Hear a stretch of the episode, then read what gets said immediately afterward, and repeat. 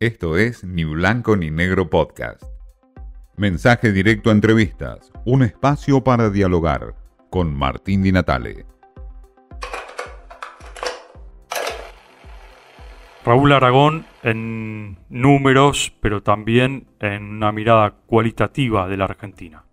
Raúl, em, las impresiones, sondeos eh, que ustedes están haciendo actualmente, ¿cuáles son las mayores preocupaciones que están surgiendo de la ciudadanía? Bueno, casi sin excepción, eh, la primera mencionada en todos los, los nuestros y los, los colegas es la inflación. ¿no? La inflación, es- claro.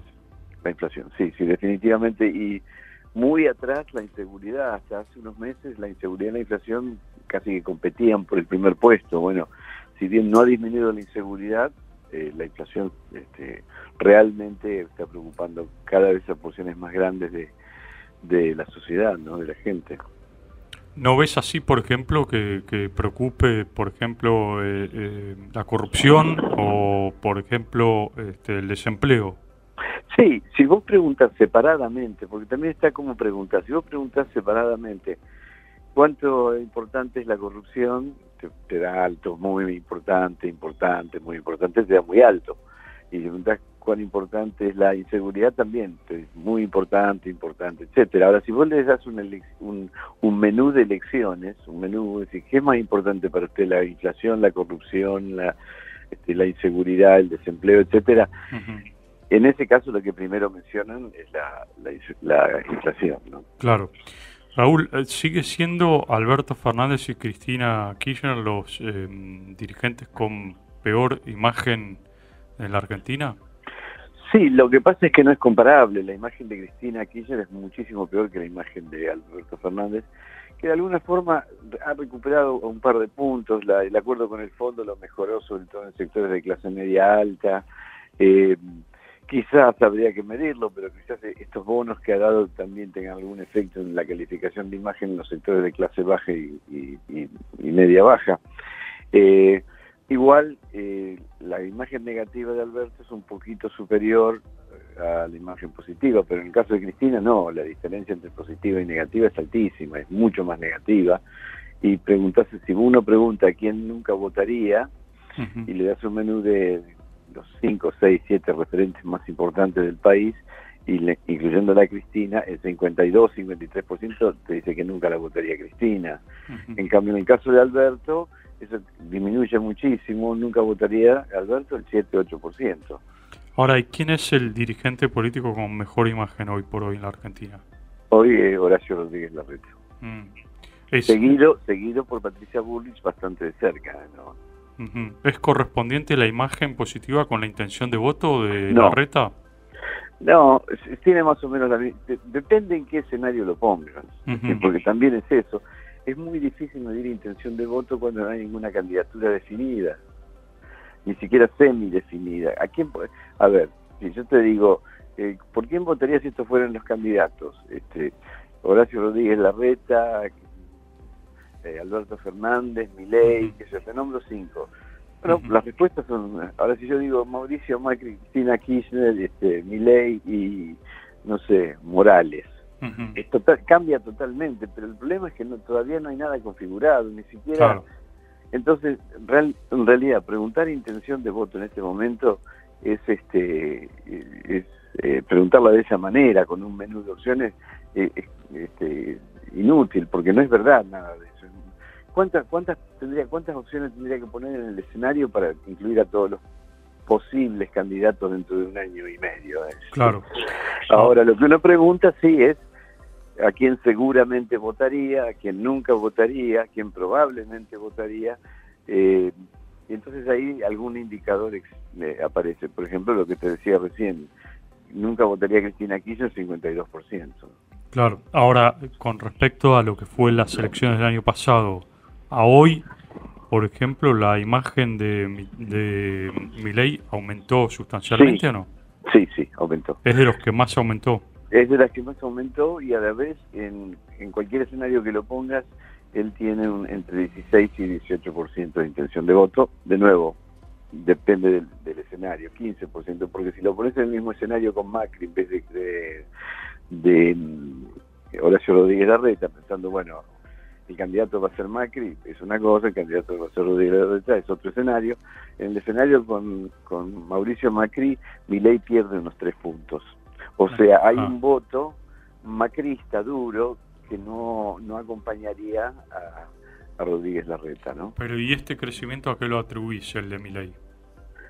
Es difícil explicarlo lo de Milei. Yo creo que primero hay una, un componente de la antipolítica que originalmente lo aglutinaba el PRO, más concretamente el macrismo. No nos olvidemos que el PRO nace eh, diciendo nosotros no venimos de la política, somos administradores, ¿te acordás? 2003. Sí. Bien. Pero, ok, y eso es la antipolítica. Ahora, en el devenir de estos 20 años, desde el 2002, bueno, 19 años, desde el 2003 hasta acá, eh, el, el, PRO y el mismo Macri se han ido convirtiendo cada vez más en figuras políticas, o sea, ya no pueden sostener que no vienen de la política.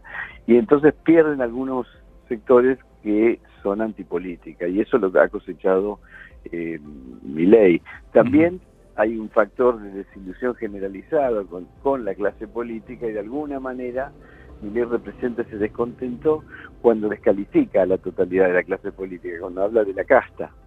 Y por otro lado, hay un componente de jóvenes, el sector de 16 a 19, 20, que encuentran en Milei no no no no, un no el discurso de Milei que es muy complejo técnicamente, sino esta actitud transgresora, agresiva propia de la adolescencia, ¿no? entonces encuentran por resonancia con la personalidad lo, lo, lo prefieren. Esa es la composición hoy del voto Milei. Ahora sí, eh, si hay una crisis muy muy fuerte, si hay un 2001, la figura de Milei podría crecer y mucho. Eh, Raúl, una última pregunta, y vos hablaste del 2001. Cuando quieras. Eh, la, vos hablabas del 2001. La visión que tienen en general los argentinos es de que hay eh, un futuro muy oscuro. Este futuro tan oscuro que se ve es eh, similar a ese, ese pasado del 2001 o cómo, no, se ve? No, no, no. Acordémonos, en el 2001 había una sensación de desamparo total de la sociedad. Tuvimos tres presidentes en siete días, digamos, fue tremendo.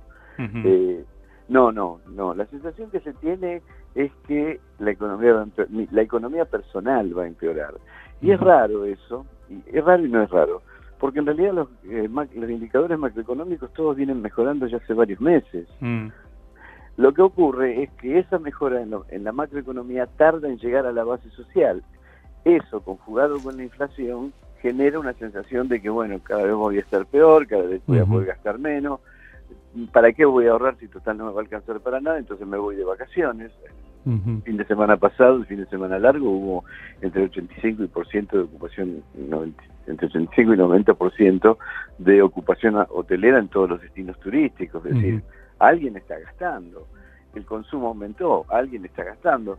Pero más allá de eso, hay una sensación de incertidumbre y yo creo que básicamente se debe a las peleas al interior, no tanto a las peleas al interior de las dos grandes fuerzas políticas, porque la, si bien tiene más visibilidad mediática la pelea eh, entre el presidente y su vice, también la pelea entre Macri, Patricia y Larreta es constante y se la ve, se la ve menos, se la ve menos.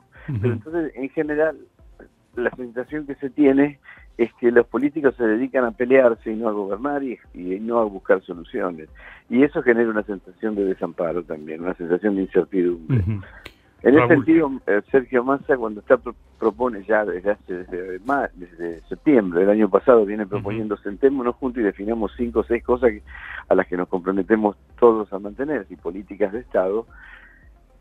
Tiene razón cuando dice, si hacemos eso, le vamos a dar cierto grado de certeza a la sociedad, por lo menos para los próximos años, porque hoy yo no sé cómo va a ser el mes que viene, creo que nadie sabe cómo vamos a estar el mes, el mes que viene, te estoy diciendo, no el año que viene. Sí, claro y eso genera una sensación, en, en, general, creo que si se pudiera concretar un acuerdo de las dos grandes fuerzas políticas eh, para acordar cinco cosas, eh, generaría cierta sensación de mejoraría el estado de humor de la sociedad. Raúl Aragón plantea que eh, hay muchos problemas, obviamente, en la Argentina, más allá de la inflación. Llama la atención el tema de la inseguridad como uno de los temas centrales de preocupación en Argentina. Y también quiénes son los dirigentes con peor imagen hoy en el país. Esto fue Ni Blanco ni Negro Podcast.